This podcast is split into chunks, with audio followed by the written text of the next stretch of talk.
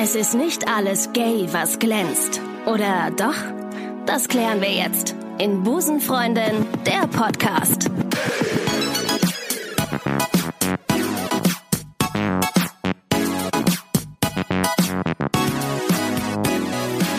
Einen wunderschönen guten Tag zusammen. Schön, dass ihr euch wieder in den Top LGBT Infotainment Podcast reingeklickt habt. Moderiert von mir. Mein Name ist Ricarda, ich bin Comedy-Autorin und ähm, habe mir sagen lassen, dass es immer wieder wichtig ist, sich nochmal vorzustellen, auch wenn wir jetzt schon bald 100 Folgen fertig haben. Ähm, heute wieder eine brandneue Episode Busenfreundin der Podcast. Wie immer Infotainment, wie ich es eben gesagt habe, as it's best. Entertainment und Unterhaltung ist ähm, heute das passende Stichwort, denn ich bin heute Corona-bedingt natürlich, mit einem tollen Gast aus Berlin zusammengeschaltet. Er ist Autor, er ist Podcaster und einer der wenigen Gay Poetry Slammer. Heute bei Busenfreundin zu Gast Christian Ritter. Hallo. Christian, schön, schön dass du da sein. bist. Schön hier zu sein in meiner Wohnung. Hi. Schön, dass ich hier sein muss. Ja.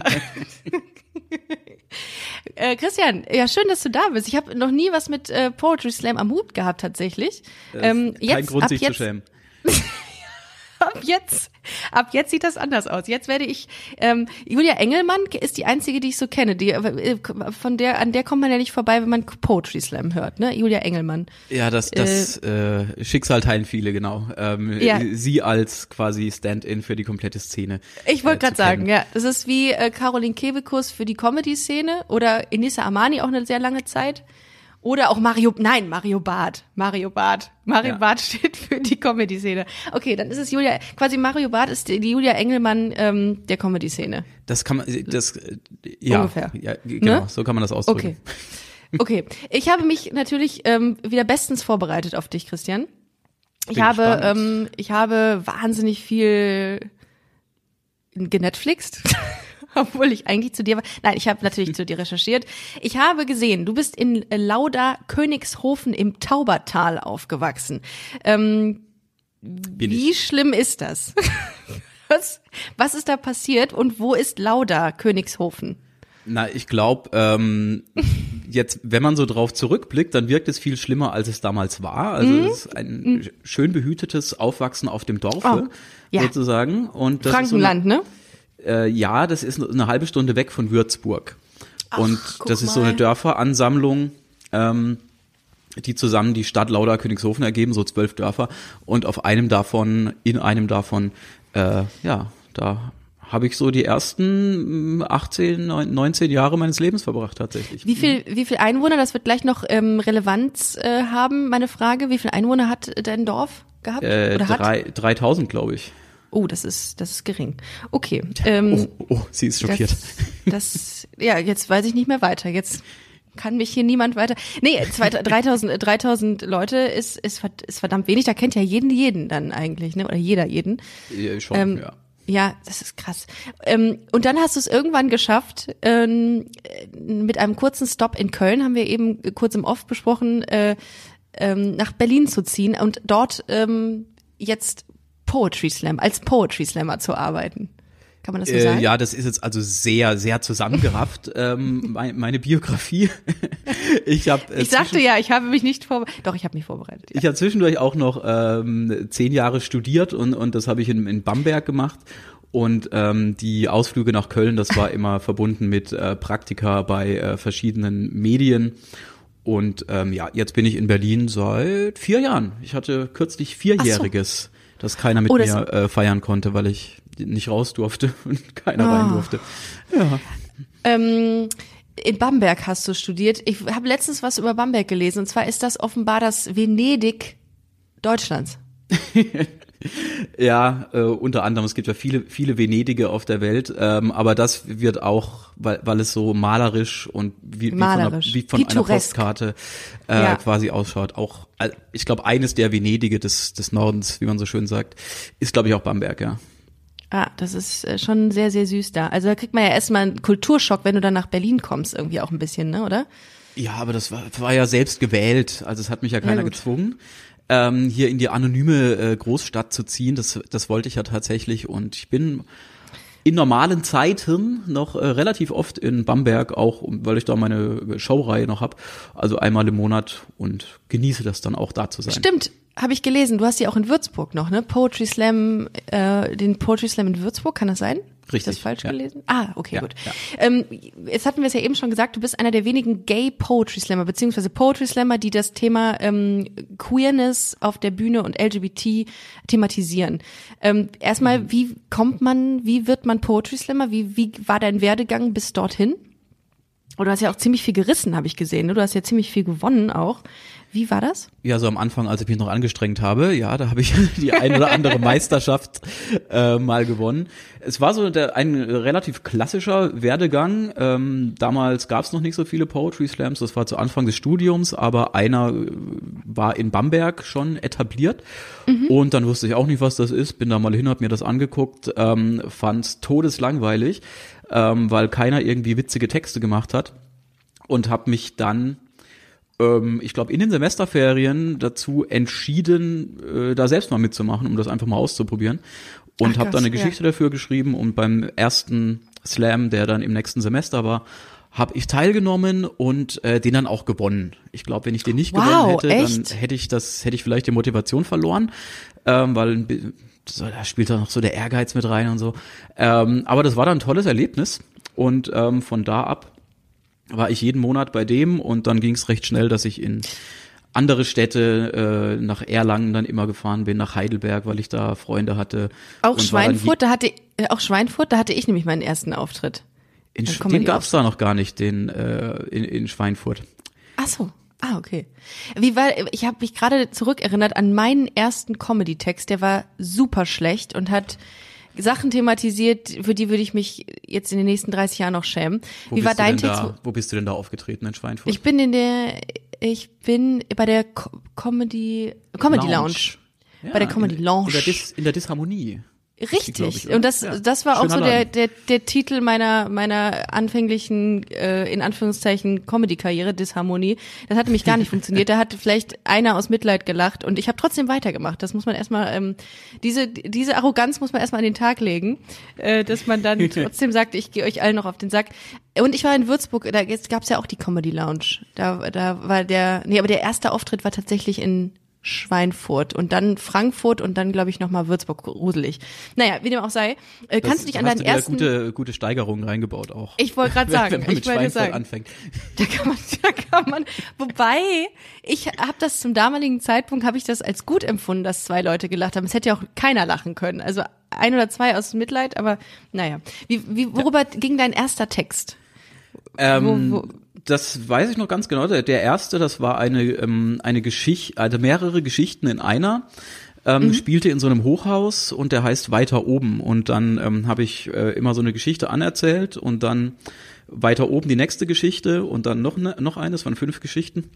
Am Ah. Ende springt einer vom Dach und ähm, dann wurde jede Geschichte quasi fertig erzählt. Ähm, äh, immer so, wenn er da quasi aus einem Fenster vorbeifliegt. Und dann war es am Ende, äh, war er futsch und die Geschichte aus. Aber So. du hast immer, aber gut. Und das, damit hast du gewonnen. Richtig, ja. Und die Wow. wurde auch, ähm, die wurde mal verfilmt. Es gibt auch einen Kurzfilm. Nein. Ähm, ja. Wow. Ja, ja, das war noch äh, ein ganz anderer Stil, ganz anderer Stil, als ich, als ich heute Geschichten schreibe, aber ähm, ich finde es immer noch gut, die als erste. Also ich habe viel Crap danach geschrieben, aber ähm, auf die allererste bin, ich noch ziemlich äh, stolz, auch auf mich selbst. Viel Wie- Mühe was- reingesteckt. Was hat dich da motiviert oder wie, was hat dich inspiriert, das zu schreiben und zu sagen, so, ich probiere das jetzt einfach mal aus? Und warum nicht Comedy? Warum Poetry Slam? Na du, das ist ja, äh, man kann, es gibt da große Schnittmengen auch zwischen Comedy und Poetry Slam.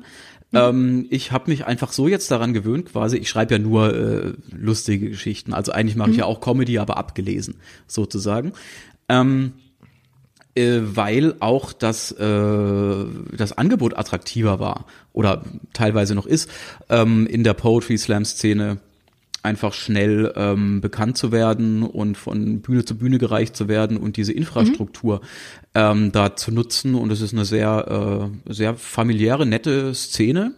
Und du kennst dann in jeder, in jeder deutschsprachigen Stadt äh, plötzlich irgendwen und bist dann irgendwann mal irgendwo aufgetreten, überall. Super praktisch auch, ne, wenn man mal woanders hinreist in irgendeine Ja. Stadt in Deutschland. Und ich man glaube, also so kenne ich das, so kenne ich das halt aus der Comedy-Szene nicht unbedingt. Also das, ähm, ich habe da mal auch öfter mal reingeguckt und so, Mhm. aber da kommt es mir eher so vor, als macht da jede Stadt so ihr eigenes Ding und Mhm. ähm, oder jeder Veranstalter auch und man ist jetzt nicht so groß, regional oder überregional vernetzt. Und das ist so der große äh, Vorteil an, ähm, an der Slam-Szene einfach. In der, das ist immer so lustig, ähm, die, die Comedy-Szene, die, also ich würde jetzt nicht sagen, dass die ähm, äh, mit der Poetry-Szene, äh, Poetry-Szene in, in, in einem Konflikt ist, aber man, die Ko Komiker, die sagen ja immer, ähm, dass die Poetry-Slammer Komiker sind, die sich keine Punchlines merken können und die Poetry Slammer hingegen sagen dann, dass, äh, dass Comedians die sind, die nicht lesen können, irgendwie sowas, ne? Das Ja, ist schon, stimmt ja auch. Findest, Richtig. findest du, ist richtig. findest du, ähm, findest du das gerechtfertigt oder denkst du dir, ist mir eigentlich alles Bullshit egal? Nein, man muss das ja auch nicht so äh, strikt getrennt voneinander betrachten. Also es gibt ja große Durchlässigkeiten auch zwischen den beiden Szenen. Ähm, Im Poetry Slam sammelt sich ja so alles irgendwie. Ähm, da, da gibt's die Leute, die halt ihre lustigen Texte machen und die treffen auf solche, die eigentlich lieber äh, einen Roman schreiben würden und dann so das Klassische, was man kennt, ähm, eben dann doch die, äh, die performative Lyrik äh, so auf der Bühne. Also es ist ja ein großer Mischmasch. Und wenn du lustige Texte beim Poetry Slam machst, dann ähm, entsteht natürlich irgendwann mal der Drang, das auch ähm, in Stand-up-Form ähm, auf einer Comedy-Bühne zu machen. Ähm, und von daher, ja, das, das ist, hat mehr gemein, äh, al- als man, äh, als diese Vorurteile so besagen, würde ich sagen. Also man muss aber auf jeden Fall sehr, sehr kreativ sein, ähm, um äh, ja, um, um einfach um diese Geschichten zu schreiben. Ich finde, das, das hat nochmal, das ist, hat ja diesen ganzen, es hat eine ganz andere ähm, ja, Wirkung, würde ich sagen. Auch, auch einfach, wie es performt wird ähm, im, im, im Poetry Slam, finde ich. Ihr habt ja immer so einen Singsang in der Stimme, das ist mir sehr oft aufgefallen. Ihr alle, Ähm, ihr alle habt Ihr, immer ihr einen Singsang. alle, ich mach, ich mach das hier ganz, ich mach hier, ich pack hier aus der Klischeekiste. Ich werde auch gleich über über Lesben herziehen oder über Schwule. Ich habe da keine Verträge heute mit. Nein, aber die habt, äh, die die Poetry Slammer haben ja eher so einen Singsang auch in der Stimme. So diese, ich kann das jetzt so schlecht nachmachen, weil ich gerade nichts äh, nichts parat habe. Aber Ja, der- kommt dieser der- Singsang, kommt der so oder muss ist das cool oder macht man das? Wie wie wie entsteht das? das, also das klassische Vorurteil, das auch ziemlich zutrifft, ist, ähm, dass Poetry Slammer dazu tendieren, quasi mitten im Satz äh, dann mal abzubrechen, ähm, des, des, Ra- des Reimes willen oder so oder der, der, der, der Rhy- Rhythmik wegen ähm, und dann eben nicht natürlich zu sprechen. Also Ah. Das, das kommt durchaus vor. Oder auch, keine Ahnung, ich habe mal meine ersten Sachen, die habe hab ich quasi mit doppelter Geschwindigkeit so vorgelesen, um einfach in die Zeit rein zu, du hast ja so ein Zeitlimit, ähm, damit die Geschichten in die Zeit reinpasst und nicht so viel erzählen wollte. Und ähm, dann kommt dadurch so eine gewisse äh, Dynamik ja in den Text. Und ja, es gibt schon gewisse Ähnlichkeiten in der Vortragsweise, aber im Endeffekt, naja, Ja. gestaltet sich jeder, wie es zu seinem Text halt passt. Ja, das ist, war auch wirklich sehr, sehr klischeeig, was ich hier gerade gesagt habe. Aber damit, äh, damit, damit können wir beide ja insbesondere sehr gut umgehen, weil Ach, wir. ich mag das, ich mag das auch sehr. Ich also auch, wenn ich es äh, eine ähm, schön kreative Verarsche von Poetry Slam gibt, dann äh, schaue ich mir das äh, sehr gerne an und werde auf Oh, das ist Fall gut. böse. Ja. Das finde ich, das finde ich sehr, sehr löblich, weil es gibt ja äh, ganz schnell Leute, die dann sofort ähm, austicken und implodieren und explodieren, wenn sie sowas sehen und sich dann angegriffen fühlen. Da finde ich immer, das finde ich auch immer bei der LGBT-Szene, um jetzt einen galanten Übergang zur LGBT-Szene zu schaffen, ähm, oft so, dass ähm, man ja sich auch nicht über die LGBT-Szene lustig machen darf, weil sie ja dann denken, ja, äh, keine Ahnung, wir möchten nicht, dass wir angegriffen oder du greifst uns damit an. Ich kenne ja sowas auch. Ich habe mich ja in der Vergangenheit auch hin und wieder mal über ähm, über Lesben lustig gemacht und über diese sogenannten Kampflesben und Darf da kriege ich das? dann hin. Darf man das? Das darf man. Äh, wenn du, Du das darfst das. nicht, ich darf das, weil ich Teil der Gruppe bin, dieser Randgruppe. Äh, und ich fühle mich da auch sehr wohl in dieser Position. Ich ähm, mache das einfach und wenn jemand ein Problem hat, so wirst du das mit Sicherheit ja auch die Erfahrung gemacht haben, dann soll er halt nicht äh, das hören oder nicht gucken. Ähm, wie, du hast einen, einen, Text geschrieben, äh, der sich Gaylord 3000 nennt. Und den habe ich mir angeschaut. Ähm, den kann man im Übrigen auch ähm, auf www.busenfreundin-magazin.com, da haben wir einen Artikel für dich, äh, über dich geschrieben, kann man sich Ach. den mal anschauen. Ja, ähm, siehst du. Ähm, und äh, volles, volles Serviceprogramm heute. Und äh, den fand ich sehr, sehr gut und sehr, sehr lustig. Und da greifst du ähm, dies, auch, auch, auch sehr viel Klischees auf. Also quasi, du hast darüber gesprochen, äh, wie es ist, wenn man einen Schwulen fragt, ähm, beziehungsweise hast du das umgedreht, äh, wie es ist, schwul zu sein. Und da hast du gesagt, wie wäre es, wenn ich einen heterosexuellen Menschen frage, wie ist es denn für dich, hetero zu sein? Das fand ich sehr, sehr gut. Ähm, ja. Du hattest das, einfach das Bedürfnis, mal über LGBT zu sprechen auf der Bühne oder einen Text dazu zu schreiben oder wie kam das? Ja, das habe ich lange, lange, lange, lange nicht gemacht. Ähm, also die ersten paar Jahre, ähm, als ich Texte geschrieben habe, habe ich das völlig ausgeklammert. Ähm, und äh, irgendwann habe ich so angefangen, weil ich mich auch nicht so wohl damit gefühlt habe. Ich wollte mich tatsächlich nicht so ähm, auf der Bühne ähm, reduzieren auf meine Sexualität. Ähm, und dann war das erstmal irgendwie ein großer Schritt für mich. Also Gaylord 3000 war jetzt nicht der erste ähm, Text, der in die Richtung ging. Ah, okay. Ähm, okay. Aber ich habe das von Anfang an dann immer schon gemacht, äh, das natürlich auf eine humorige Art zu machen. Mhm. Ähm, weil, naja, ich nur auf die Weise Texte schreibe. Mhm. Und ähm, es, es hat mich dann auch, sagen wir mal, ein bisschen angeödet, dass alles, das in die Richtung ging, ähm, auf der Selbstmitleidsschiene gefahren ist. Also oh, alle, Text, ja, alle Texte, die ich da so gehört habe. Voll. Und also äh, Empowerment, Empowerment schön und gut, ähm, so Appell am Ende, bla, lasst uns zusammenhalten, mhm. dann wird die Welt schöner. Ähm, mhm. und so weiter. Äh, die Texte haben natürlich ihre vollste Berechtigung, ähm, aber für mich ist es halt nix, äh, in, mhm. auf die Weise sowas zu machen. Und deswegen dachte ich, okay, wenn ich mich jetzt mit dem Thema auch mal äh, quasi auf die Weise auseinandersetze und Texte dazu schreibe, dann möchte ich doch dann auch bitte die Kuriositäten herausarbeiten ähm, und eben ja das das humorige und mhm. genauso wie dieses also es hat ja alles so einen, einen wahren Kern, wahren und auch ähm, zu, weiß nicht, beanstandenen Kern, so dass man dann sehr schnell sehr persönlich wird, wenn es halt mhm. halt um die Sexualität geht und dann natürlich so diese dummen Fragen kommen wie, ja, wie ist das denn, ihr beiden Typen, äh, wenn ihr da im Bett seid? Also wie läuft das denn genau ab? Und dann äh, quasi denkt, denkt, dass man das Recht hätte, das zu erfahren. Äh, so. Ah, okay, weil bei, bei Frauen ist eher die Frage, wo fängt denn bei euch dann der Sex an? Das ist ja so bei Frauen eher so. Bei, was ist bei Männern? Bei Männern ist naja, ähm, wer, wie, wie wer geht, top achso, wer oder wie, Bottom ist halt. Das okay, ist äh, ein ja. großes äh, großes äh, Thema des Interesses.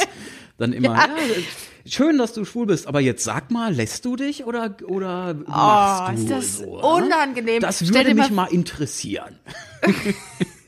Voll. Wer ist bei euch die Frau in der Beziehung äh, oder genau. der Mann in der Beziehung? Genau, ja. Wer ist denn von euch die Frau? Ja. Wobei ich dann inzwischen fast immer so ein bisschen ähm, die Antwort belächeln muss, die ja immer gerne jetzt genommen wird. Was würdest du denn bei so zwei Stäbchen sagen? Dann denke ich mir, ja, okay. das ist halt die Standardantwort. Das ist ein Gag. Das soll, das ähm, nimmt jeder, der nicht, äh, also, ne? Wird sehr oft benutzt, dieser, äh, dieser, dieser Konter. Ich weiß nicht, was sagst du dann immer? Ich äh, bin die äh, Frau. Einfach mal beantworten. Einfach mal sagen, ich, also ich bin die Frau. Ich würde. Ja, ähm, ich, ich, ich mache das aber tatsächlich dann auch eher so, wie ich das in dem Text mache, dass ich das dann direkt umdrehe und dann genauso ah, okay. unangenehm persönliche Fragen äh, quasi zurückstelle, ohne das jetzt zu beantworten. Also es kommt darauf an, wer mich fragt. Also natürlich, mhm. wenn es da ein, und so, so ein Chef, wenn, wenn da jetzt genuines Interesse eines äh, mit mir gut befreundeten Menschen ist, dann erzähle ich das dem natürlich auch. Aber es ja. Muss, ja nicht, muss ja nicht jeder jetzt wissen. Ähm, ja. Und vielleicht ist ja da so, so ein Lernfaktor noch dabei. So, und man, man kann neue Erfahrungen machen, wenn ich da mal aus dem Nähkästchen plaudere. Ge und, geil, ja. geil wäre, wenn man demjenigen das dann so auch zeigen würde. Dann so, ähm, also ich, pass auf, ich, wir machen das jetzt mal, wir stellen das jetzt mal nach, so nach dem Motto, dass man das dann einfach mal versucht, so auch körperlich mal zu zeigen, damit es richtig unangenehm wird. Das kann ich mir vorstellen, dass das echt super lustig sein könnte. Ähm, wir sind jetzt schon mittendrin, aber ähm, ich gehe noch mal einen Schritt zurück. Du, ähm, wann hast du dich geoutet? Wann war der Zeitpunkt? Wann war dein ähm, inneres und äußeres Outing? Ja, äh, das ist äh, echt schwierig zu sagen, weil ich mich gar nicht bewusst äh, ähm, geoutet habe. Das hat meine Mutter rausgefunden. Ach du ähm, Scheiße. Weil sie ein bisschen ähm, akribisch geputzt hat in meinem Zimmer und äh, an einen Schuhkarton gefunden hat äh, mhm. in der hintersten Ecke des Schranks und da irgendwie reingeguckt hat, komischerweise. Und, Und da- der, ist mir da- so in die, der ist mir in die Hände gefallen, also da kann ich nichts für. Da, äh, Ja, das ja. ist Und mir, da- ja. mm. Und da waren dann so, äh, ich glaube, so Liebesbriefe an, ähm, ich sag, äh, an jemanden aus meiner Handballmannschaft, Mhm. ähm, und, ohne da jetzt eins au- zu outen. Ähm, und äh, dann hat die das aber ganz ähm, nett gemacht. Das war, als ich das Abi geschrieben habe. Und Mhm. hat mir dann danach gesagt, ja, ich habe das gefunden. Ähm, ich wollte dir aber noch die Zeit geben, damit du dich so konzentrieren kannst auf dein Abi. Aber Oh. jetzt können wir ja mal drüber reden. Stimmt das denn, was da drin steht? Und äh, ja, dann äh, habe ich das quasi eingestanden. Und äh, dann war dieses Outing schon mal äh, getan. Aber warst du, äh, warst du nicht etwas enttäuscht, dass deine Mutter quasi an deine Sachen gegangen ist in dem Moment? Ach ja, das hat äh, natürlich in dem Moment, aber ähm, Ja, das okay. hat dann eigentlich das die geringere Rolle gespielt. Ich meine, Mhm. ich kenne sie ja.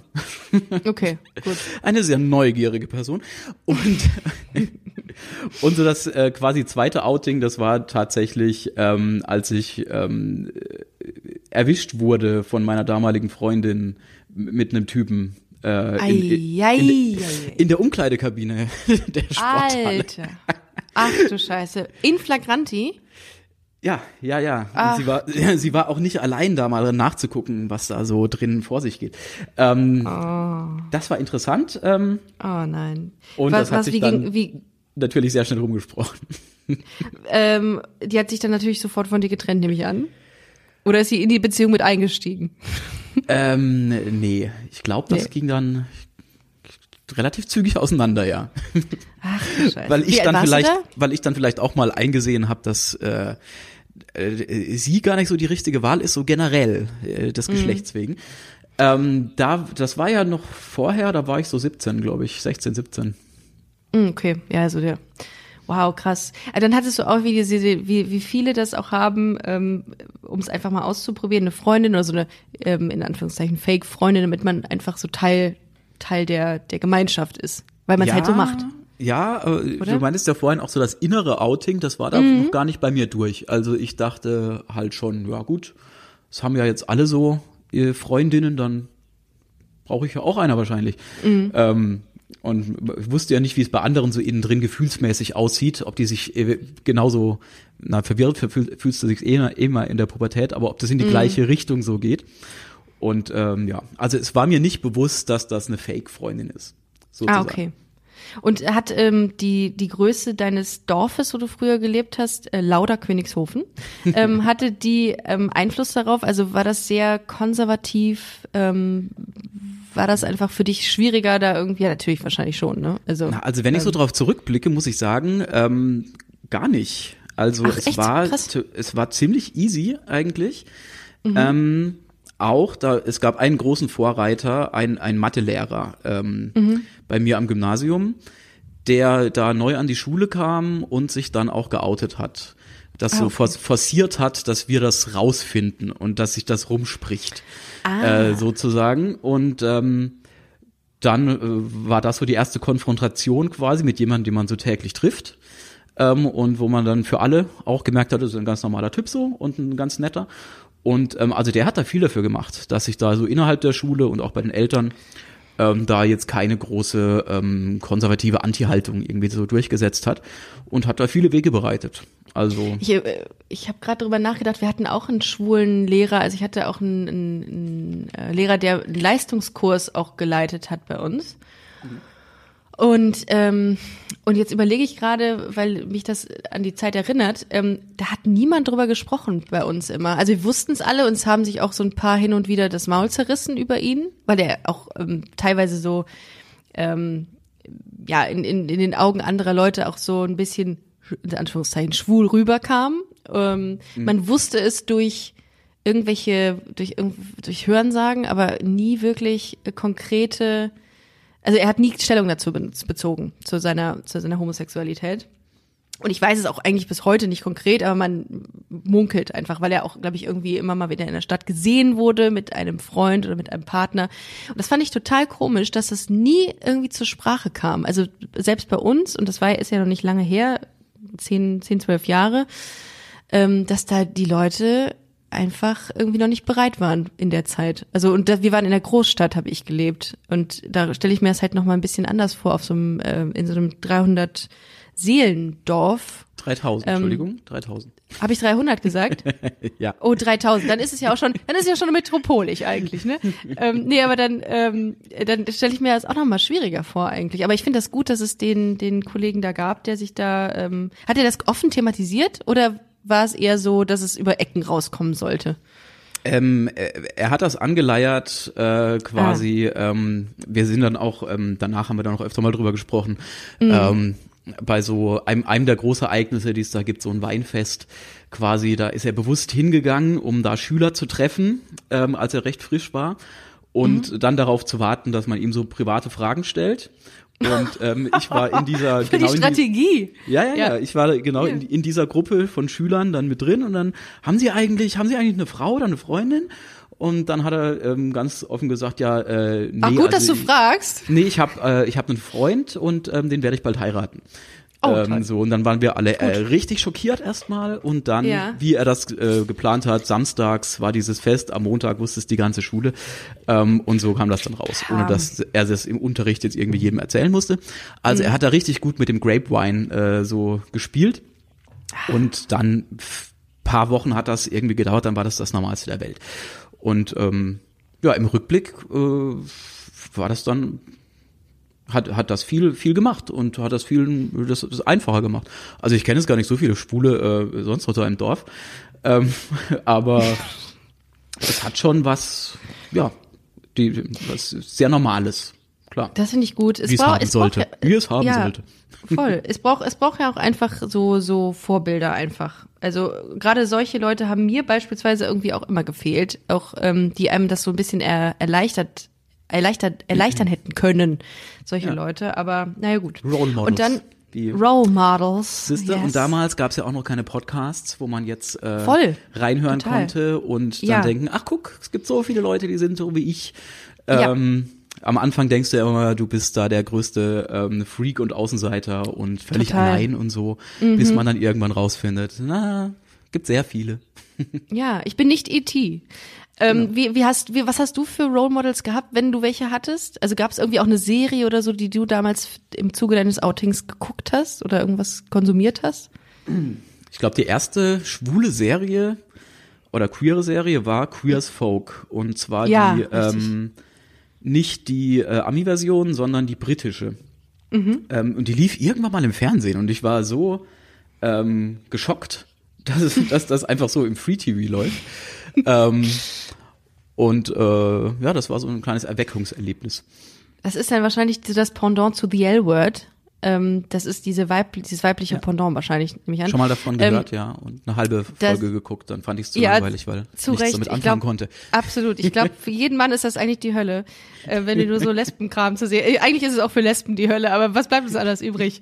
ähm, aber ich äh, fand, äh, man hat da, das ist, un, um das mit diesem furchtbaren Wort zu sagen, es war so relatable. Ich habe mich da so Ja. Dermaßen aufgefangen gefühlt und habe gedacht, boah krass, ja, ich will das. Es war so wie so eine Sucht, man musste es gucken. Ich konnte das ja nur heimlich gucken. Ich habe ja zu dem damaligen Zeitpunkt ähm, zu Hause gewohnt. Meine Eltern hätten das niemals geguckt. Meine Mutter hört den Podcast, merke merk ich gerade. Es ist ziemlich dumm, dass ich jetzt erzähle. Egal. Ähm, Grüße an dich, Mama. Ähm, und äh, und das war halt, ich, das kann ich mir dann auch bei dir so vorstellen, dass es, ähm, dass es einfach Mhm. Wo, so in, in welcher Stadt spielt denn ähm, die L-Word? äh, Los Angeles. Aha. Hast du dann, Oh, wolltest ja. du dann auch, auch da mal hin, Ich hinfahren? war da, ich war tatsächlich da dann und auch in dieser Ecke und ich habe mit einer, die ähm, mal so ein Reunion moderiert hat von dieser Se Sendung, bin ich mal aufgetreten in einem äh, US-amerikanischen Comedy Club. Ähm, Oh, wow. Das war total crazy. Ich habe auch irgendwie zu dem Zeitpunkt, ich wollte unbedingt dahin und bin dann ähm, war dann irgendwie für ein paar Monate in den USA und äh, habe dann auch so ein bisschen Comedy da gemacht und habe gemerkt, wie geil das ist, Comedy dort zu machen in den USA. Hätte ich nicht gedacht, dass die Leute da so, ähm, dass die so einfach, äh, nicht einfach zu kriegen, aber in Deutschland ist es halt deutlich schwerer, die Leute zum Lachen zu bringen, als in den USA. Oh ja. Und ähm, das war meine Erfahrung da. Und das war schön, das war gut. Das war, ich war sein Jahr, also ich war, ich war nicht nur nah an, an den Schauspielern dran, äh, geografisch, sondern auch sehr nah an, an mir selbst, um es mal mit ähm, sehr, äh, po, po, mit sehr, sehr lyrischen äh, Sätzen zu beenden, diesen furchtbaren Satz, den ich hier angestottert habe. Ähm, Ja, nices Erlebnis. na, nices Erlebnis. Ja. Ich dachte mir bei äh, die Ami-Version von Queer as Folk, die spielt in, in Pittsburgh, Pittsburgh, Mhm. Ja. glaube ich. Ja. Und da dachte ich mir auch, wow, in Pittsburgh geht's ja richtig ab so. die, die hatten dann auch so einen richtig harten Gay Club und sowas äh, mit einem Ja. riesigen, riesigen Darkroom und so. Und der eine ist der, der Brian ist dann da immer rein jeden Tag. Und äh, ich wusste auch gar nicht da, vorher, dass es sowas überhaupt gibt. Also das, das hat mir auch vieles. So auch viele, Darkrooms? auch viele, ähm, sagen wir mal, dubiose Seiten ähm, dieses Ganzen gezeigt. Ja, ich meine, man, man lernt ja, ne? Man, man, also man sitzt ja nicht auf dem Dorf und, und, und denkt sich, äh, es gibt ja bestimmt auch Darkrooms, wenn wenn man Nein, davon noch nie nein, was gehört hat. nein, nein. Weil wo ist die, Nein. wo ist die Logik darin? So, ähm, ja, in Kneipen gibt's halt Räume, die sind halt ganz dunkel und dann geht man da halt rein, ohne einen zu sehen Mhm. und hat da irgendeine Form von Sex mit dem. Also an sich ist das ja auch Quatsch. Wobei, wobei ich sagen muss, wobei ich sagen muss, da bin ich immer noch geschockt, wenn mir Leute davon erzählen, dass die beispielsweise gern mal zu, ähm, es gibt so eine Partyreihe, die nennt sich, glaube ich, Kit Kat Club oder sowas. Das ist, ne? Das, das ist nicht die, das ist ein Club und, und nicht die Reihe, ja. Ach so. Ah, okay. Hm, weißt, weißt du von einem Freund? Ähm, nee, ich, ich, Ich kann es ganz offen zugeben, dass ich da ähm, schon öfter verkehrt habe. Ähm, Oh, im wenn du wahrsten Sinne. Wenn du irgendwelche Fragen hast, äh, Ach krass. Oh ja, Dann, ich habe ähm, äh, sehr viele Fragen. Es würde wahrscheinlich den Rahmen sprengen, wenn ich jetzt anfangen würde. Krass. Ja, das Ding ist, ich das äh, hat mir letztes Mal hat mir eine Bekannte davon erzählt, dass sie da war und ich dachte mir, boah, das ist schon das ist krass. Also ich bin da, glaube ich, ich bin da eigentlich voll, ich bin total die Mimose, was angeht, was, was sowas angeht. Da würde ich wahrscheinlich äh, vor Angst, würde ich an der Tür würde ich schon zusammenbrechen, wenn ich da es rein ist müsste. gar nicht, es ist gar nicht schlimm. Also äh, sexpositive Partys sind ja in Berlin äh, sehr, sehr ja. an, angesagt und an der Tagesordnung. Und ähm, vor allem wird niemand zu irgendwas gedrängt oder so. Mhm. Und ähm, es ist auch, also geh da auf jeden Fall mal hin, falls der irgendwann mal wieder aufwacht, Mhm. aufwacht, aufmacht.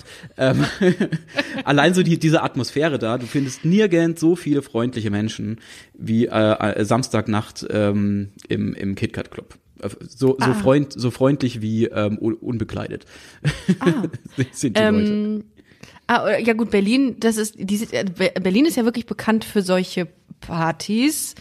Ähm, und äh, ich habe da tatsächlich, wie du es gerade sagst, ich habe da auch nur Positives von dieser Bekannten gehört. Die meinte, das wäre auch total angenehm dort. Ja, also ähm, es sagen nur Leute irgendwie, das wäre irgendwie äh, dreckig und dubios oder sowas, die noch nie da waren. Ähm, Ja, wie ich zum- ich muss zum immer Beispiel. mal Ja. Erfahrungen machen, um etwas beurteilen zu können. Das ist in Ja. Mhm. vielen Bereichen so. Und äh, da auch. Also, also bevor ich da das erste Mal rein bin, habe ich mir auch sonst was vorgestellt.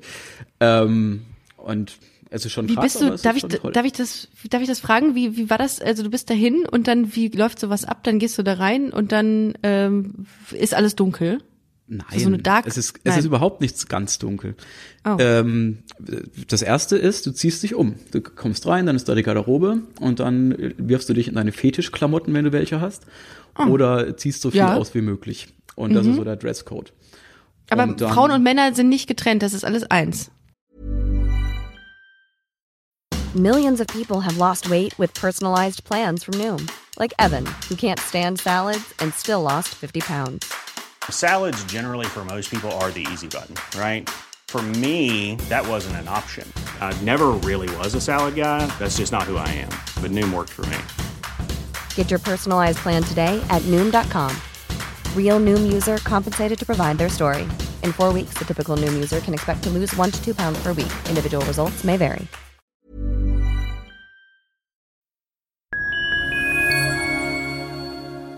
Liebe Community, eine ganz kurze Zwischenmeldung an dieser Stelle. Wir sind mit Love is Life erneut auf Tour. Miriam Boawina, Irina Schlauch und ich bringen zusammen ein bisschen Farbe in die Flinterwelt.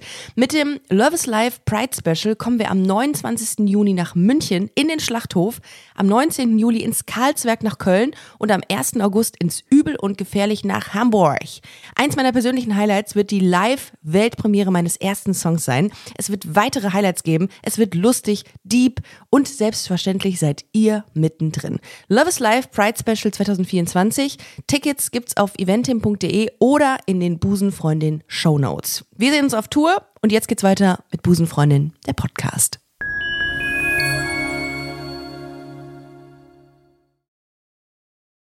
Ähm, kommt auf den Tag an. Also es ist äh, ah, okay. samstags ist Karneval Bizarre und mhm. das ist quasi ähm, grenzenlos sozusagen. Mhm. Ähm, da alles erlaubt und gewünscht. Mhm. Und so Gay-Partys sind freitags ab und ah, an. Ah, okay. Aber na, du wirst niemals weggeschickt als Frau, auch wenn eine Gay-Party ist. Also Ah, okay. ähm, es ist sehr welcoming und ähm, ja, äh, es werden Leute weggeschickt an der Tür, aber aus anderen Gründen als jetzt irgendeine Orientierung. Ah, okay. Ja.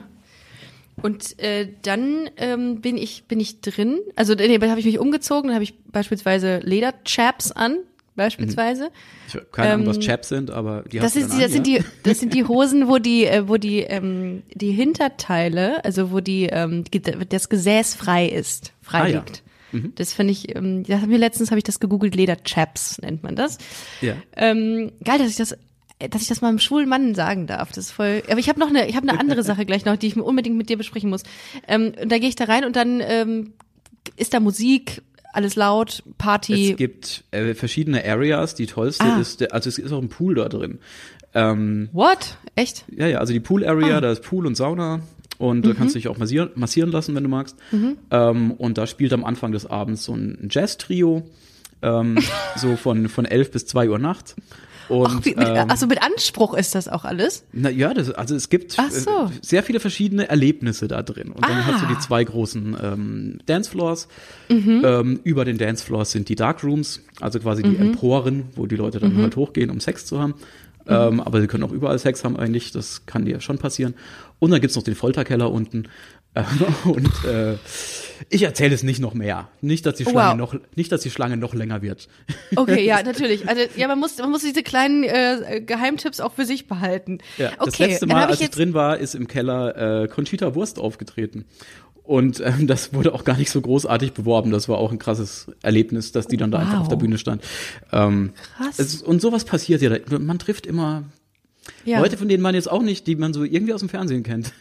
Ähm, und ja, das natürlich nicht weiter erzählt, wer das ist, äh, normalerweise. Ähm, Aber gut, aber wenn sie einen Auftritt hatte, ist bei, es ihr, ja. bei ihr war das ja, ja, das war offiziell. Okay, okay, krass. Ähm, ähm, aber du, ähm, geht man dazu, geht man da mit mehreren hin oder alleine auch? Also ist die Regel, dass man da mit Freunden ähm, hingeht? Es gibt In der keine Gruppe? Regel. Es, ähm, vieles möglich. Also ich bin Okay. hauptsächlich gehe ich mit meinem Freund da rein. Ah, okay. Ah, okay. Ah, gut, dann sind wir schon beim nächsten Thema, nämlich ähm, wenn äh, wir hatten ja auch im Vorfeld mal überlegt, worüber wir noch mal reden oder wo- worüber wir reden können ähm, im Podcast. Und ähm, Mhm. da hattest du den Vorschlag auch gemacht, deine offene Beziehung auch zu thematisieren mit deinem Freund. Das können wir gerne tun. Wie, ähm, der wohnt ähm, tatsächlich nicht in, in Deutschland, hast du ges- geschrieben? Der wo, ist, wohnt woanders. Der zieht jetzt übermorgen bei mir ein. Wenn Das, yes! wenn das, äh, wenn er über die Grenze kommt. Ähm, zurzeit, zurzeit ist er in Paris ähm, und da war er jetzt quasi auch äh, eingesperrt die letzten Ja. äh, zwei Monate. Ja. Und jetzt ist er da mit seinem Studium fertig und kommt dann her. Oh mein Gott, wie lange seid ihr schon zusammen? Ähm, zwei Jahre. Oh, dann nach zwei Jahren das erste Mal zusammenziehen. Das ist nicht denkbar in der Lesbenwelt, Christian. Nicht le zwei Wochen Wieso? sind so. denkbar, aber zwei So Jahre ist ja, das ist ähm, nee, das wäre Naja. Ding der Unmöglichkeit. Also meine Idealvorstellung ist auch eigentlich, dass man getrennte Wohnungen hat. Ähm, aber das äh, ist jetzt, naja, das ist jetzt krisenbedingt. Jetzt wohnt er halt hier. Dann hat sich das halt so mal ergeben. Ne? Und Mhm. Ja, dann schauen wir, mal, schauen wir mal, ob das funktioniert. Ich wollte gerade sagen, man man kann es ja ausprobieren und dann ist Berlin ja auch so groß, dass man gegebenenfalls irgendwann immer noch sagen kann, okay, das äh, funktioniert so auf auf, eng, auf Genau. enge, also wir haben es hier nicht. ganz gut eigentlich hinbekommen, dass er in Neukölln gewohnt hat und ich hier Mhm. in Friedrichshain und man sich trotzdem jeden Tag gesehen hat. Ähm, Mhm. Naja, und sonst war er öfter mal auch in anderen Ländern, einfach so wie jetzt gerade. Und äh, ja. Kommt Mhm. Und das war okay für euch? Also wie oft habt ihr euch dann so im, im Schnitt gesehen? Also die, oder oft die, die, diese offene Ausrichtung eurer Beziehung kommt wahrscheinlich daher, dass ihr eine Fernbeziehung führt, nehme ich an. Nö, das war so quasi das so. Mindset von Anfang an. Ah, ach so, Ähm, ah, okay. Mhm. Also tatsächlich war es so, ach, das wird sehr persönlich. Ähm, aber naja, das kann wir man können auch, das wir können, kann man wir können erzählen. skippen. Okay, gut. Nö, nö, das kann man erzählen. Ähm, also ab dem Punkt, äh, wo wir uns quasi beide eingestanden haben, Mhm. dass äh, wir so das offene äh, Prinzip ähm, lieber mögen Mhm. und dass dann klar war, dass wir beide so denken, ab dem Punkt hatten wir auch monatelang nichts mehr mit irgendwelchen anderen Typen. Mhm. Ähm, weil das Vertrauen dann einfach so da war und man, man Mhm. weiß dann, ja, ich könnte ja, wenn ich wollte, ähm, aber warum sollte ich? Ich, ich habe ja, ich habe ja Oh. einen ziemlich, ziemlich guten Typ hier. Ähm, und, und sonst ist es halt einfach die ganz klare Trennung von äh, Gefühlen und äh, Sexualität. Mhm. Und äh, also ich finde es völlig okay, wenn der sich austobt. Ähm, Mhm. Ich möchte dann nur danach, äh, ich will dann immer ein Bild haben von, von dem anderen Typen, um, Mhm. um, um beurteilen zu können, ob er eine gute Wahl getroffen hat oder nicht. Da- Das ist so, äh, Ich- das, ich- das, da rate ich dann gerne. Ich hatte, ähm, ich hatte mal einen ähm, Kumpel von mir im Podcast, der über offene Beziehung gesprochen hat. Das war im Übrigen die meistgeklickteste und meistgehörteste Folge aller Zeiten. Ähm, äh, Wahnsinn, was da passiert ist. Und der hat erzählt, Dann er möchte mal in die davon. Description, dass ich auch davon erzähle. Absolut. Äh, Die werden wir nur offene Beziehung Breaking, Breaking, Breaking nennen. Dann machen wir das einfach. Ähm, und der hat gesagt, er möchte kein Bild sehen, also er möchte es gar nicht wissen, er möchte nichts davon wissen. Das habe ich auch gehört, nicht- dass die meisten das so ja, handhaben voll. tatsächlich. Ja. Darum wundert mich das gerade, dass du das sehen willst. Aber wobei, ähm, was wäre, wenn der jetzt super geil aussehen würde und du denkst, äh, scheiße? Also, wenn der jetzt irgendwie mega das Model wäre, keine Ahnung, würde Ja, dich das freu- Dann freue ich mich für meinen Freund. Also ich, Au.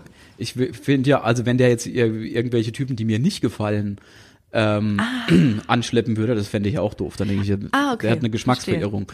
Also äh, der hat schon einen guten Geschmack. Das spricht ja auch für mich. Ja, voll, wenn wenn er sich sonst, sonst nur hübsche Typen sucht, ähm, finde ich dann, äh, ja, spricht Oh, das für finde ich Geschmack. smart. Das finde ich smart. Ich kann, ich könnte das glaube ich nicht. Ich würde, ich würde komplett, würde ich eskalieren, wenn ich irgendwie wüsste, dass meine Partnerin ähm, mit einer anderen was hätte. Ich weiß nicht, ist das so ein, ähm, ist das so ein persönliches Ding? Also würdest du sagen, äh, dass du grundsätzlich nicht eifersüchtig bist?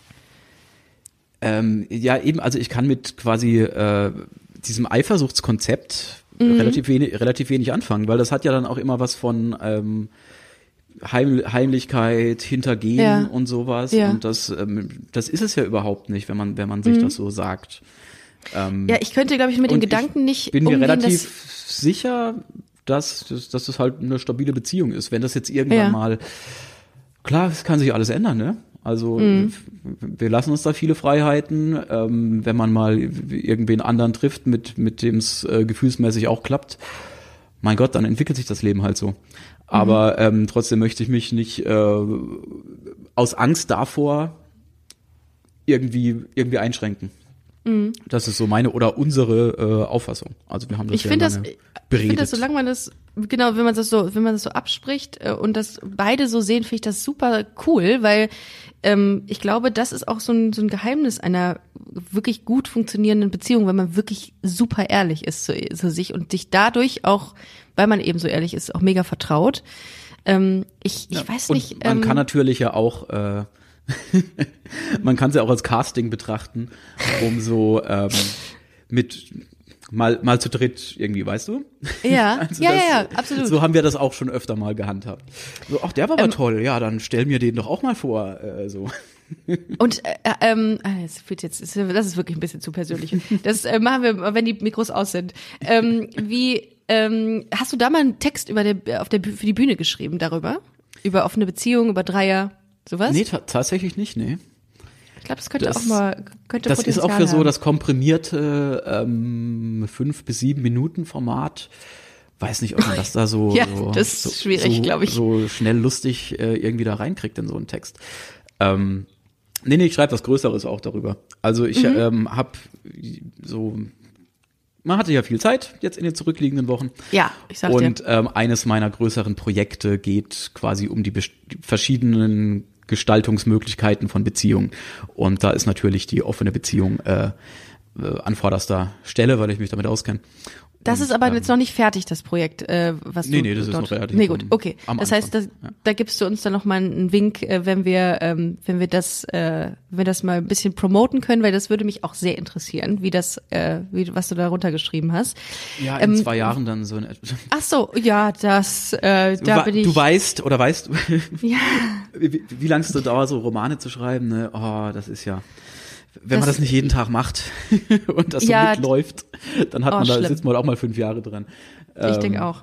Ja. Ja, ich Aber ich dachte, mal, jetzt, jetzt sind die nächsten Veranstaltungen oder keine Ahnung, wann, wann meine nächste Veranstaltung ist. Jetzt hat man ja Zeit, Ja, mal, es ist- mal so ein bisschen wieder ein längeres Textprojekt zu machen. Total, total. Äh, Und was auch ein großes Projekt von dir war, oder ist, äh, ehrlich ge- eher gesagt, wobei war äh, vor der Corona-Zeit äh, insbesondere, der Queer Slam in Berlin. Der Queer Slam, richtig. Yes. Hast du den initiiert? Hast du den gegründet? Den habe ich mir ausgedacht, ja. Ach, geil. Also es sind einfach, ähm, was muss ich mir darunter vorstellen? Ich ähm, wa- war noch nie da, aber ich habe mir fest vorgenommen, dort auf jeden Fall mal hinzukommen. Ähm, das ist ein, ein Poetry Slam nur mit queeren Poetry Slammern. Äh, richtig. Ah, okay. Im Großen und Ganzen, ja.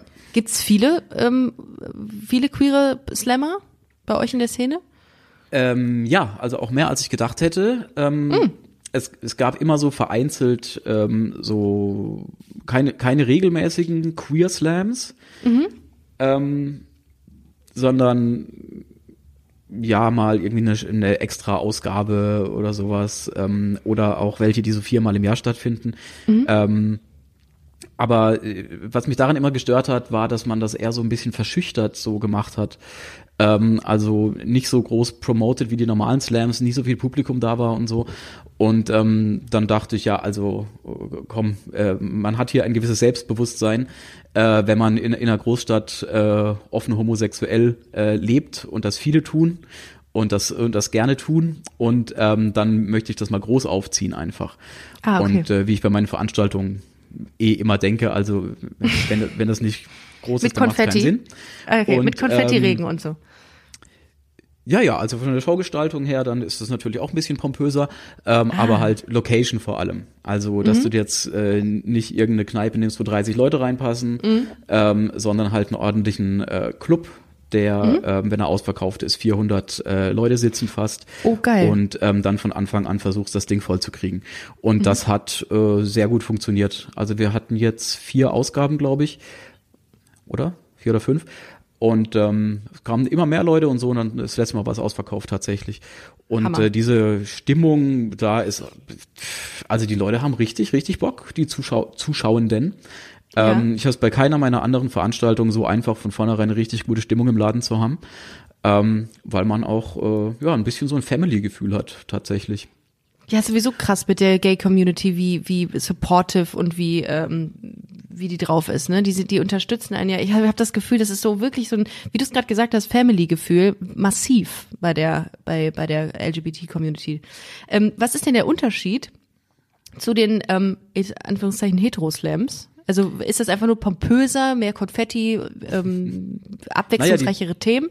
Die Teilnehmenden tatsächlich, die, Die- ziemlich, ziemlich alle queer sind und wenn nicht, Okay. dann äh, wird äh, der oder Werden sie queer gemacht? Nee, dann, werden die, dann werden die geoutet als die Quotenhete des Abends. Ah, okay, okay, ähm, ja. damit die auch mal merken, wie das ist. Ja, und, sehr äh, gut. also und nur dann bei denen, also quasi die Regel ist, wenn, du jetzt als äh, als Hete da mitmachst, dann musst du aber äh, textlich was Passendes haben. Aha, Ähm, okay. Und ansonsten ist da völlig freie Hand. Es findet ja äh, eh nie irgendwie eine Textkontrolle vorher statt bei Slams, ähm, Mhm. sondern das, das lege ich dann völlig in die Entscheidungsfreiheit der Teilnehmenden, äh, was die dazu, wie sehr sie jetzt ins Thema gehen wollen. Und ähm, natürlich äh, wird dann die werden die eigenen Erfahrungen da größtenteils thematisiert. Ähm, und es ist wie ein, schöner, ein schöner Mischmasch eben auch aus, äh, aus lustigen Texten, auch aus den vorhin angesprochenen Empowerment-Texten. Ähm, und ich habe so viele tolle neue Leute ähm, da kennengelernt, die vorher keinerlei Berührungspunkt mit der Poetry Slam-Szene oder mit Slams an sich hatten, die dadurch quasi auf die Idee gekommen sind, mal ähm, sich zu trauen, äh, einen Text zu Super. schreiben und davor zu lesen. Und äh, die haben alle von Anfang an sowas von geil performt. Hammer. Ähm, und haben sich auch, weil ich da die, Ver die Verkleidungsregel bewusst abgeschafft habe, normalerweise darfst du nicht verkleiden, verkleiden beim Poetry Slam. Mhm. Ja. Und da kannst du eigentlich machen, was du willst. Und ich hatte da Drag Queens, Drag Kings ähm, schon auf der Bühne, die dann sich da sowas von aufgebrezelt haben. Ähm, und also der Show dann einen richtigen Glamour noch verliehen haben. Ach, also ich, geil. ich moderiere das im weißen Hemd mit meinem Harness drüber. Ja. Und äh, die, die Strahlkraft kommt dann eher so von den, von den Teil, Teilnehmerinnen und Teilnehmern. Toll. Und ich hoffe sehr, dass, äh, dass ihr da noch mal eine weitere Ausgabe plant, weil dann bin ich äh, sowas von am Start. Das möchte ich unbedingt mal sehen. äh, habt ihr was in Planung geplant dafür? Sind, geplant sind viele. Ähm, es, die Ja. werden jetzt halt nach und nach äh, also, also abgesagt und dann die Mhm. gekauften Tickets auf die nächste Veranstaltung, die vielleicht äh, stattfindet, verschoben. Also Ja. ich habe jetzt, muss ich mal gucken, 16. Juli, das ist der nächste Termin, Ah, okay. ähm, der dann möglicherweise oder unter irgendwelchen Auflagen stattfindet. Schauen wir mal, wie es weitergeht. Aber also der Termin steht und wenn der auch ins Wasser fällt, dann ist es der. Wo ist mein Kalender? 16. Der 1. Ok- Juli. Der 1. Oktober. Der 1. Das, Oktober. das sollte dann relativ klar gehen. Okay, dann würde ich sagen, 1. Oktober Queer Slam in jedem Fall und 3. Oktober dann Köln, Busenfreundin die Party. Christian, Ja. du, willst du es dir, willst du es dir blocken? Dann ähm, machen wir einfach eine queere äh, Reise quasi. Aber sehr gerne. Also, ja, so du machen bist wir's. eingeladen. Du bist auch eingeladen und äh, zack, ähm, haben wir's. Äh, also das ist das Gay das Gay Weekend Programm für, im Oktober für uns dann. Das wär, ich würde mich sehr also ich möchte es mir unbedingt äh, anschauen. Ähm, ich habe noch eine abschließende Frage, äh, weil wir ähm, schon äh, ein bisschen über der Zeit sind. Es gibt eine App und jedes Mal frage ich einen schwulen Mann, ähm, ob sehr er diese App kennt und ich erhalte oftmals ein Nein. Vielleicht habe ich diesmal Glück bei dir. Die App Ständer. Kennst du die?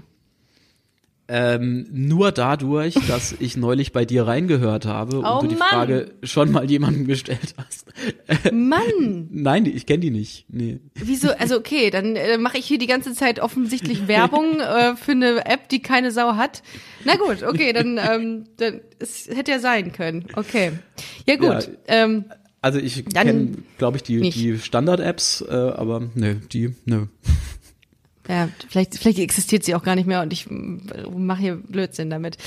Gut, äh, Christian, ich fand's super spannend, äh, das Gespräch mit dir, wirklich Hammer. Ähm, ich hoffe sehr, dass äh, wir, der, dass der 16. Juli, äh, der Queer Slam am 16. Juli stattfindet. Ähm, Wenn nicht, bin ich auf jeden Fall am 1. Oktober 2020 dabei ähm, und bin sehr gespannt. Ähm, Ja, ähm, möchtest du dann auch äh, im Programm auftreten? wa? Nein, ich kann kein das ich habe ich habe sowieso schon Probleme mir Texte zu merken. Ich bin einfach nur im Publikum dabei und besauf mich danach mit dir Man gerne. darf nämlich auch, äh, also als Stand-up-Comedian darf man da auch mitmachen, ne? Das ist Oh, nicht, ausges ja, ich- nicht ausgeschlossen. das ich habe da auch immer ganz tolle Com Comedians als äh, Featured Artists ähm, auf der Bühne. Wir Also können äh, wir können Live dies- Podcast das dort auch machen. so. Ja. Okay. äh, ohne wir. Ach scheiße, jetzt habe ich jetzt habe ich mich in was okay gut. Nee, aber mache ich sehr gerne, weil ich äh, glaube, das ist ein ganz also was ich das ist ja ein, ein richtig cooler Rahmen, den du da geschaffen hast. Also cool, finde ich äh, schön. Gibt's mehr Frauen oder mehr Männer? Also ich frage für einen Freund. Äh, vor oder auf der Bühne? Äh, auf und im Publikum möchte ich auch wissen. Ja, ähm, man kann das ja auch nicht nur auf Frauen und Männer reduzieren. Ähm, Mhm. Ich habe tatsächlich auch, ähm, also die Quote der, der Transpersonen, die schon auf der Bühne Ah, standen, ist ja. richtig, richtig, richtig Oh, hoch. okay. Ähm, ja. Und ja, tatsächlich interessiere ich mich gar nicht so für das Geschlecht. Also manchmal, ich frage so vorher dann immer, ähm, Äh, Nur für so welches, statistisch welches Personalpronomen darf es denn sein oder, Ah. oder soll ich darauf verzichten so, ähm, wenn das nicht so ganz klar äh, mir erscheint und ähm, habe da schon jede Variante, jede vorstellbare gehabt. Und sonst sagen wir mal im Publikum, das ist, ich glaube, völlig 50-50 so. Ja, echt? Äh, Ich hätte Ja. jetzt eher gedacht, dass das so ein, ähm, das ohne das, äh, ohne jetzt irgendwie so so so so normativ ähm, männlich-weiblich zu denken, aber mich interessiert immer, ob mehr Frauen sowas so Poetry ähm, Slam affin sind oder eher Männer und äh, sind das eher vielleicht schwule Männer, die dann äh, zu dem Queer Slam gehen? Das finde ich immer ganz interessant. Aber wenn es ja Normalerweise- wenn es gemischt ist, umso besser. Ja, also äh, allgemein in der Slam-Szene sind immer noch äh, äh, Männer äh, dominant, aber Mhm. das, ähm, äh, das gleicht sich sehr, sehr aus. Äh, Ah, okay. so, Gerade in den letzten paar Jahren. Um, aber naja, 70 Prozent werden es immer noch sein.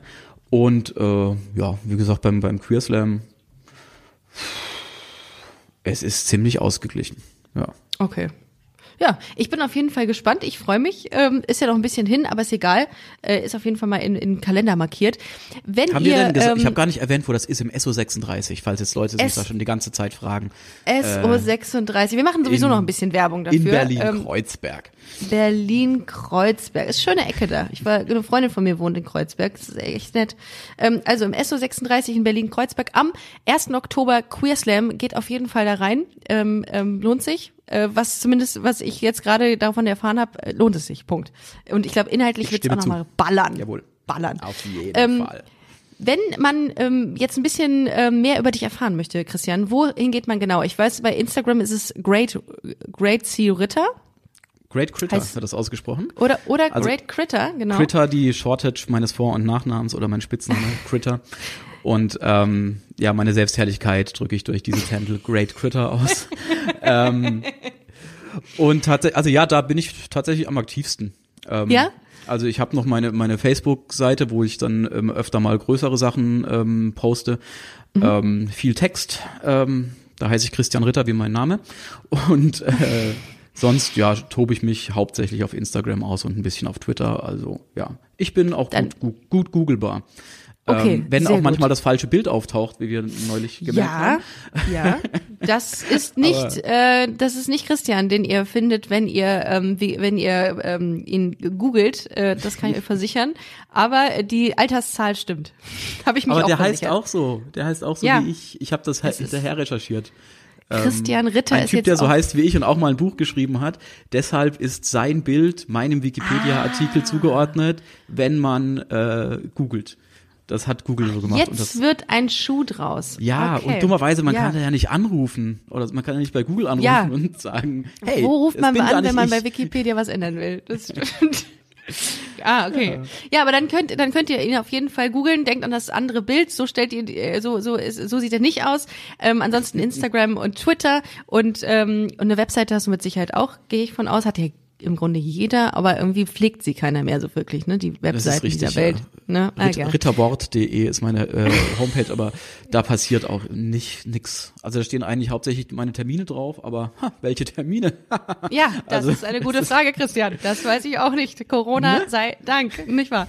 Aber dann checkt auf jeden Fall Instagram und checkt sehr gerne auch nochmal Busenfreundin-Podcast und auch im Magazin. Da haben wir auch einen, ähm, einen brandneuen Artikel zu Christian und zum Queer Slam geschrieben auf www.busenfreundin-magazin.com. Und äh, Christian, wir hören uns und wir telefonieren nochmal. Ich habe ein paar Fragen zum Darkroom. Alles klar, wir stoppen jetzt die Aufnahme Also, und dann reden wir ein ja. bisschen privat. Richtig, machen wir. Also ihr Lieben, vielen Dank fürs Zuhören. Wir hören uns nächste Woche und äh, danke Christian fürs Vorbeikommen in den Podcast. Danke dir. Macht's gut. Tschüss.